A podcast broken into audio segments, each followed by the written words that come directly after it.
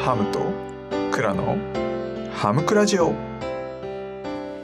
はい皆さんこんにちは。ハムです。自分のクライネットの演奏バックに今週はこの木曜日にですね、ライブ1周年演奏ライブ1周年を迎えますので、まあ、そこに向けてですねちょっと過去の思い出などについてお話をしております。このバックミュージックはハムの曲置き場というところで無料でダウンロードができます、えーオフセというサービスにも登録していてクリエイターが報われる社会を目指しています。ということで今日も聞いていただきましてありがとうございます。はいまたあのいつものですね前振りを再開していきたいというふうに思います。さてですね今日は糸の思い出ということでですね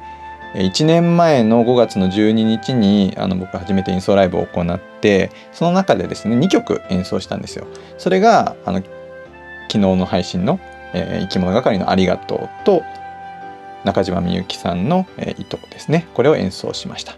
あのありがとうはですねあのこの前の配信ではその定年祝いのやつでは演奏できなかったんですという話で終わっちゃったんですけどその思いがまああったのでえ5月のですねその第1回の演奏ラジオで演奏したんですっていう話だったんですね。はい。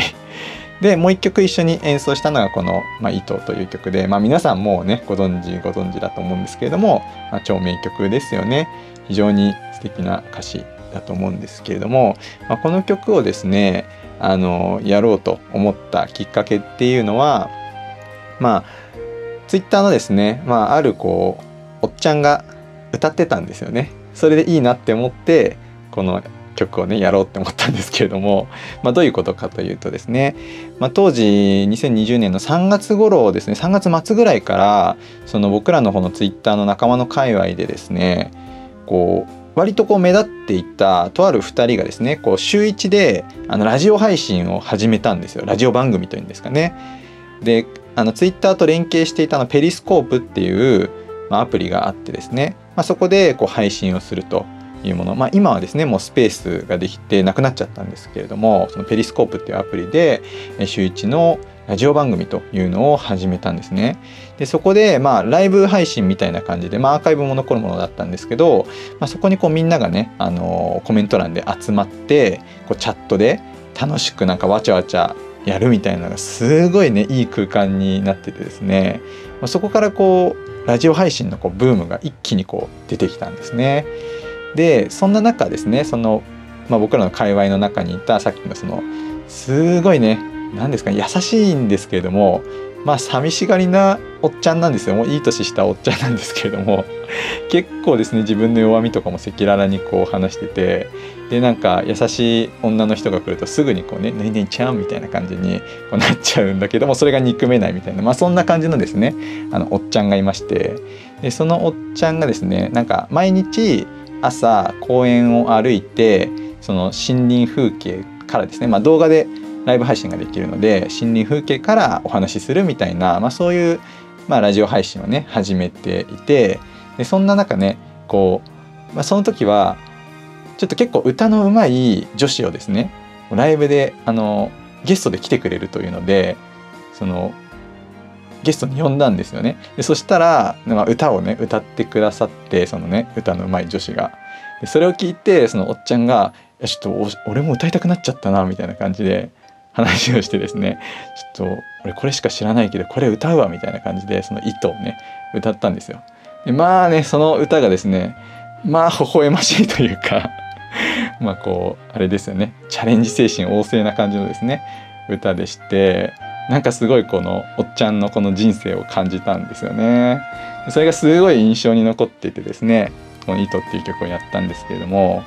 まあ本当に思ったのはやっぱツイッターってこうなんかもう無数の糸がこうぶら下がっているようなものですよね。本当にいろんな色でいろんな太さでいろんなこう長さとかあるいはこうよじれ具合みたいなものも本当に様々な糸がこういろいっぱい垂れ下がっていて